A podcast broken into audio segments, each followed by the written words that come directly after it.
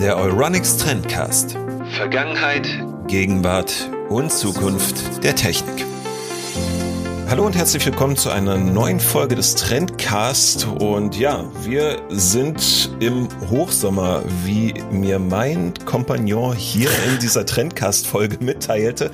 Und damit ein Hallo an Jürgen. Hallo Daniel, ich grüße dich. Ja, der Sommer underperformt so ein bisschen bisher, ne? Wir haben jetzt irgendwie mitten im Hochsommer und es sind hier, ich glaube 23 Grad haben wir. Also wir haben hier in Dresden auch der Kessellage schuldig ähm, wirklich hohe Temperaturen. Aber ich muss halt sagen, es fällt mir so ein bisschen schwer, mich zu konzentrieren auf die Anmoderation, weshalb das glaube ich, bislang die holprigste war, die ich jemals hingelegt habe, überhaupt in irgendeinem Podcast. Aber wir wollen ja in diesem Trendcast über ein neues Gefährt reden, das du gerade für uns testest, für den Euronics Trendblock. Und das ist die Elektroschwalbe oder E-Schwalbe oder Schwalbe. Was ist das denn für ein Gefährt, das du gerade über die Straßen Bonns jagst? Genau, das ist die elektrifizierte Schwalbe, also den Nachbau der guten alten DDR-Schwalbe. Wie hieß sie? Simson KE51 hast du gesagt? Genau, das ist die KE51. Und ähm, der Münchner Hersteller Govex hat sich praktisch die, die Rechte daran gesichert und das alte Modell elektrifiziert. Und ähm, jetzt kannst du, hast du zwei Möglichkeiten. Du kannst die bis 45 km/h fahren oder auch bis 90 km/h das schnellere Modell. Und ich teste gerade das 45 km/h Modell, weil ich auch keinen Motorradführerschein habe. Also das Gemütliche zum Mal den Rhein entlang cruisen. Etwas, das hier bei uns im Osten der Republik so eher als Fantasy abgetan wird, weil wir haben halt die Elbe, die Spree und das war's. Mehr, mehr Flüsse haben wir gar nicht. Wir haben ja gar nichts hier drüben. Aber was wir hatten, war ein unfassbar gutes Design. Und als ich die Schwalbe jetzt auf Pressefotos gesehen habe, musste ich mich ein paar Mal zwicken, weil ich dachte, das ist doch gar kein neues Modell, das ist doch wirklich exakt die Schwalbe, die ich von früher kenne, aus meiner Jugendzeit und die sogar meine Eltern aus ihrer Jugendzeit kennen. Was hat es denn jetzt nun mit dem Design auf sich? Hättest du jetzt gedacht, sie würden einen moderneren Ansatz wählen, so wie das bei der Vespa der Fall war oder bei BMW, oder findest du das charmant und gut, was Govex dort mit der Schwalbe veranstaltet? Mhm. Ähm, Govex hat ja äh, neben der E-Schwalbe noch andere Fahrzeuge im, im Angebot äh, und die Schwalbe ist nur eine davon. Ähm, die haben auch ein paar modernere äh, unter anderem so eins, das aussieht wie so ein richtiges Leichtlaufmotorrad. El Motoloop heißt das. Das ist auch nochmal sehr interessant. Und dann haben sie die Schwalbe. Und ähm, ich glaube, der Ansatz war, die Schwalbe genauso äh, wieder aufzulegen, wie sie damals ausgesehen hat. Ich meine sogar, die Farben wären ungefähr gleich zu mhm. denen, die, die früher in der DDR gefahren sind. Man hat mir jetzt so, ähm, äh, die Farbe Sonnenorange gegeben. Ist auch sehr auffällig. Und äh, was ich vielleicht schon mal jetzt schon mal zu Anfang sagen muss, die Leute sind begeistert davon. Also ich hatte das Ding noch nicht mal zum ersten Mal gefahren. Da kamen schon die ersten Passanten auf mich zu und meinten, boah, was ist das denn?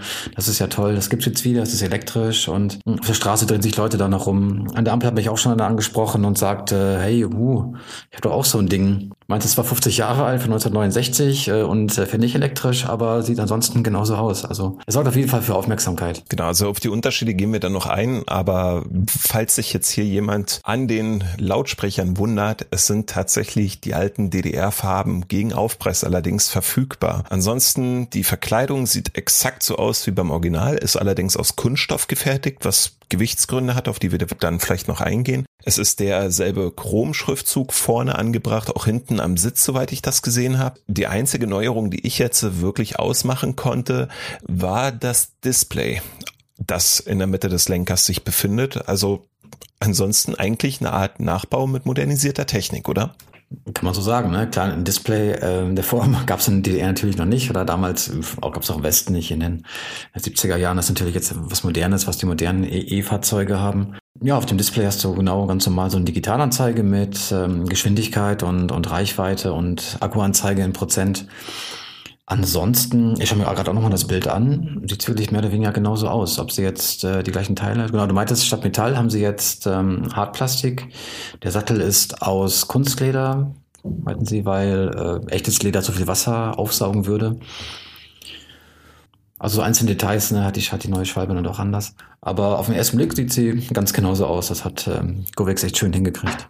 Gut, wenn ich jetzt Interesse daran hätte, mir ein solches Gefährt zu kaufen, wo liege ich denn dort eigentlich preislich? Ja, das, das war sehr interessant. Also ich, äh, immer wenn ich hier damit losfahre, ich habe es von meinem Haus geparkt und hier ist so ein öffentlicher Platz, wo sehr viele Leute sind, kam äh, vor der Jungfernfahrt schon einer auf mich zu, äh, meinte, ach ja, das ist interessant. Und der kam neulich nochmal, mit dem wir darüber gesprochen hatten und meinte, wäre jetzt auch bald so weit, sich so ein Ding zu kaufen. Habe ich ihn allerdings ein bisschen gewarnt, denn ganz günstig ist es wirklich nicht. Ähm, es geht ab 5.500 Euro los mhm. für die 45 kmh Variante und äh, geht rauf bis zu, lass mich nicht lügen, 8.000, 9.000 für die 90 kmh Variante in bester Ausstattung. Jetzt die 45er, die ich habe, in der Ausstattung, die ich sie habe, ich meine, ohne ABS, aber mit einem zusätzlichen Ständer in dieser Farbe, wo es ein Aufpreis für fällig ist, mit zwei Akkus, kostet etwas über 7000 Euro. Da bin ich dann schon auf dem Preisniveau eines gebrauchten Autos, aber natürlich hat das dann nicht dasselbe Flair wie ein E-Roller, mit dem ich halt durch die Stadt auch cruisen kann. Ich muss mich auf 5500 Euro und darüber einstellen, aber wie ist denn jetzt eigentlich die erste Ausfahrt gewesen? Weil das eine ist natürlich der Preis, das andere ist das, was ich im Gegenzug erwarten kann. Ja, ich denke auch, Govex hat da jetzt nicht die Leute im Auge, die äh, unbedingt irgendwie ein Fahrzeug brauchen, um damit von A nach B zu kommen, sondern schon Leute, die sich bis mal was gönnen wollen. Sonst wäre der Preis auch äh, einfach viel zu hoch dafür. Das muss ich da ganz klar sagen, der Preis ist das auf jeden Fall wert, denn äh, man kriegt hier wirklich Technik vom Feinsten mit einem sehr starken Motor, der auch wirklich sehr rasant anfährt. Mhm. Sie geben an von 0 auf 45 kmh in fünf Sekunden. Und es ist wirklich so, wenn du an der Ampel stehst und hast den bestmöglichen Modus eingeschaltet, der flitzt dir davon, du hast maximal noch Zeit. Die musst du natürlich nehmen, den Fuß vom Asphalt zu nehmen, es wird schon mal nicht mal knapp und dann ist das Ding auch schon losgesaust. Ich habe an der Ampel, äh, hängst du eigentlich jeden damit ab. Auch die meisten anderen E-Mopeds, die ich gefahren bin, die gehen alle, alle sehr gut los, aber finde, die Schwalbe hat nochmal so einen extra Schub, den andere nicht haben. Wer ist denn dafür verantwortlich, dass die E-Schwalbe so rasant beschleunigt? Also von wem kommt der Motor? Gubix hat sich hier mit Bosch zusammengetan ähm, und da ist ein 48 Volt Motor drin, der auch 4 äh, Kilowatt liefert. Ungefähr 5,4 PS für die Leute, die noch gerne in PS rechnen. Und das ist das Maximum, was in dieser Klasse möglich ist. Ne? Also alles über 4 Kilowatt äh, wäre schon eine andere Führerscheinklasse. Dürfte man dann nicht mehr mit dem Führerschein der Klasse AM oder der Klasse B fahren. Diese vier Kilowatt reizen die auch voll aus. Und dazu gibt es einen Doppelriemenantrieb, der das Ganze nochmal sehr, sehr stark oder sehr schnell anfahren lässt und sehr elegant auch anfahren lässt. Der beschleunigt sehr dynamisch und ähm, sehr gleichmäßig.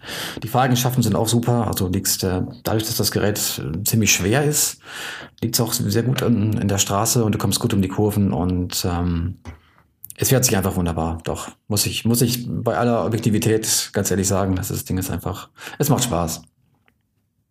Und wie weit kommst du mit einer Akkuladung? Ja, das ist, das fand ich auch nochmal sehr interessant, weil ähm, Govex da wirklich äh, sehr transparent ist.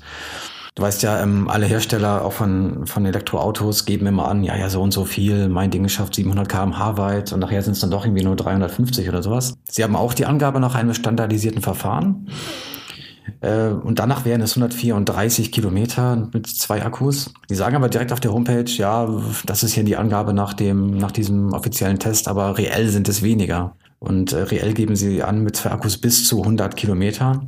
Ich bin tatsächlich, wenn ich auf gerader Strecke fahre und wenig Wind ähm, ist, bin ich weitergekommen damit. Also auf äh, ungefähr 120 Kilometer habe ich es bisher geschafft. Bin damit zum Beispiel von, von Bonn nach Köln gefahren und zurück und dann ein bisschen um die Dörfer rum und, und überhaupt. Und es war noch sehr viel Restakku übrig hinterher. Also und äh, genau, für die, die es nicht wissen, zwischen von Bonn nach Köln, so reelle Strecke sind ungefähr 35 Kilometer. Und wenn das Ding dann an den Strom muss, dann nimmst du die Akkus raus und kannst die separat laden oder muss ich die Schwalbe im Ganzen irgendwo an die Steckdose bringen? Ja, gut, dass du das ansprichst, denn das ist, äh, würde ich sagen, eine, der einzige Nachteil wahrscheinlich, den die Schwalbe hat. Du kannst die Akkus nämlich nicht rausnehmen und bei dir in eine Wohnung laden. Bei mir wäre es zum Beispiel auch so, ich wohne hier mehr Parteienhaus im dritten Stock. Ich habe draußen keine Möglichkeit vor meinem Haus äh, das zu laden. Ich müsste es also hoch in die Wohnung nehmen. Das kann ich hier in dem Fall halt nicht. Also habe ich mich so ein bisschen auf die Suche begeben, wo kann ich hier in der Nähe, in der näheren Umgebung äh, die Schwalbe an der Steckdose aufladen, also in einer öffentlichen Ladesäule. Und es gibt tatsächlich einige. Also die meisten sind natürlich für Elektroautos gedacht oder bräuchtest du einen Typ 2 Stecker. Es gibt aber auch einige, die einen äh, Schuko-Stecker ermöglichen. Und mhm. ähm, das war sehr interessant. Also hier in der Ladesäule gab es sogar extra Steckdosen für Elektromopeds. Und dann kannst du da nach Freischaltung mit der App dann den Schuko-Stecker, der direkt integriert ist in der Schwalbe, einstecken und dann innerhalb von drei bis vier Stunden, also oder fünf Stunden sagen sie, insgesamt dauert es, den Akku aufzuladen. Und ähm, ja, kannst du das dann vor Ort dann an der Ladesäule laden. Es ist möglich, genau. Und es war sogar kostenlos in meinem Fall, weil aus irgendeinem Grund hat der örtliche Versorger da nichts für berechnet. Ist auf alle Fälle sehr nett, wobei ich mich dann auch frage, also wenn ich jetzt das Moped zum Beispiel bei mir nach oben in die Wohnung wuchten müsste, ganz einfach, weil ich keine andere Lademöglichkeit habe, wie viele Kilogramm bringt das Ding auf die Waage? 135 sind es mit, äh, sind's mit zwei Akkus. Mit einem Akku wären es 120. Deswegen ja, es sei denn, du bist äh, weiß ich, Gewichtheber und äh, machst das jeden Tag, äh, wird es wohl sehr, sehr schwer werden, das Ding irgendwie irgendwohin hoch zu, zu hieven. Vielleicht wirst du ja auch mit der E-Schwalbe Gewichtheber.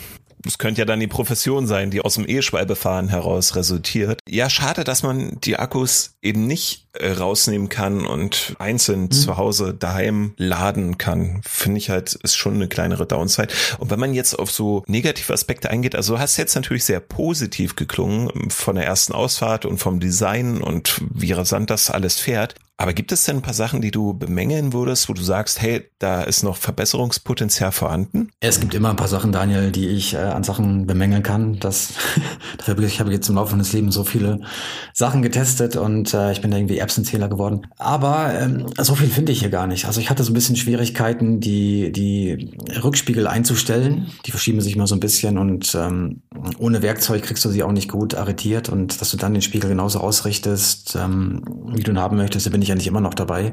Das macht mhm. andere ein bisschen einfacher. Das Display kann ich bei starker Sonneneinstrahlung nicht ganz so gut ablesen. Also du siehst immer noch was und ähm, aber nicht immer so gut. Das spiegelt doch so ein bisschen. Das können die Hörerinnen und Hörer sich auch gerne nochmal in unserem Testbericht dann, der in Kürze folgen wird, anschauen. Da gibt's dann noch ein Foto dazu.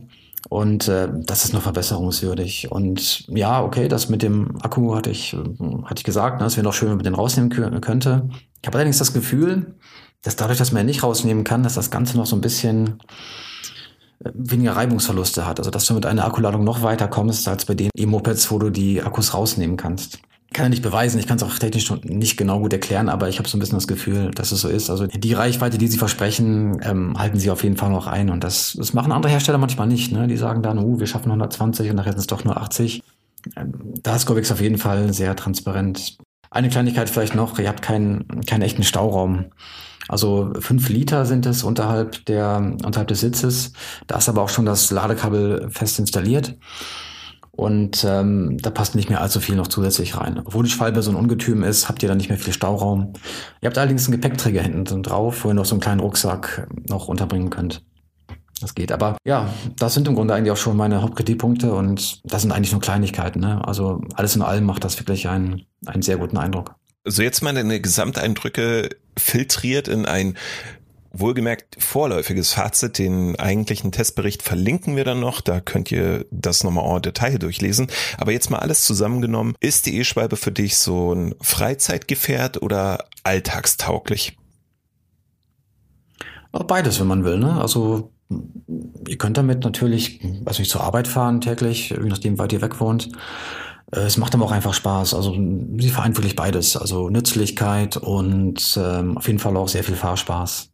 Ich klinge jetzt hier gerade wie, weiß nicht, wie die Werbeabteilung von, äh, von Gorex. Also die ist unglaublich wendig, sie macht Spaß zu fahren, äh, sie beschleunigt sehr schnell, das ist alles, äh, alles, was sehr viel Spaß macht. Mhm. Ist dabei aber auch zuverlässig, ne, dadurch, dass sie die Geschwindigkeit einhält, äh, die sie soll, auch bergauf zum Beispiel in, dem, in den höchsten Gängen, indem sie die Reichweite einhält, die versprochen wird. Also sie ist zuverlässig und macht dabei Spaß. Einziger Nachteil, also neben den nicht herausnehmbaren Akkus ist natürlich der Preis. Ne. Muss das Geld übrig haben dafür. Aber es lohnt sich zwar, aber man muss es auch erstmal haben natürlich. Da freue ich mich auf alle Fälle auf deinen Testbericht und die gesamten Eindrücke, die Pros und die Kontras und ja, es wird, glaube ich, ein sehr fairer Beitrag und das ist halt das Schöne. Also nicht das Ding in Klee loben, aber halt auch nicht niederreißen, auf Teufel komm raus und ja, ist auf alle Fälle eine sehr, sehr, sehr schöne Ergänzung zu der, zu den bisherigen verfügbaren E-Rollern, die es von Govex selbst als auch von anderen Herstellern gibt und es macht ja schon einen besseren Eindruck als die E-Scooter, die ja so einen kurzen Hype ausgelöst gelöst haben, aber dann irgendwie 2022 aus,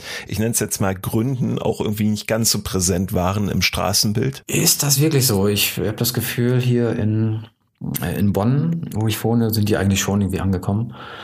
Äh, vielleicht fallen sie mir auch deswegen das ist halt verstärkt auf, weil ich da wirklich Leute, so abenteuerlich lustige Leute drauf sehe, die da zu zweit oder zu dritt sogar drauf fahren.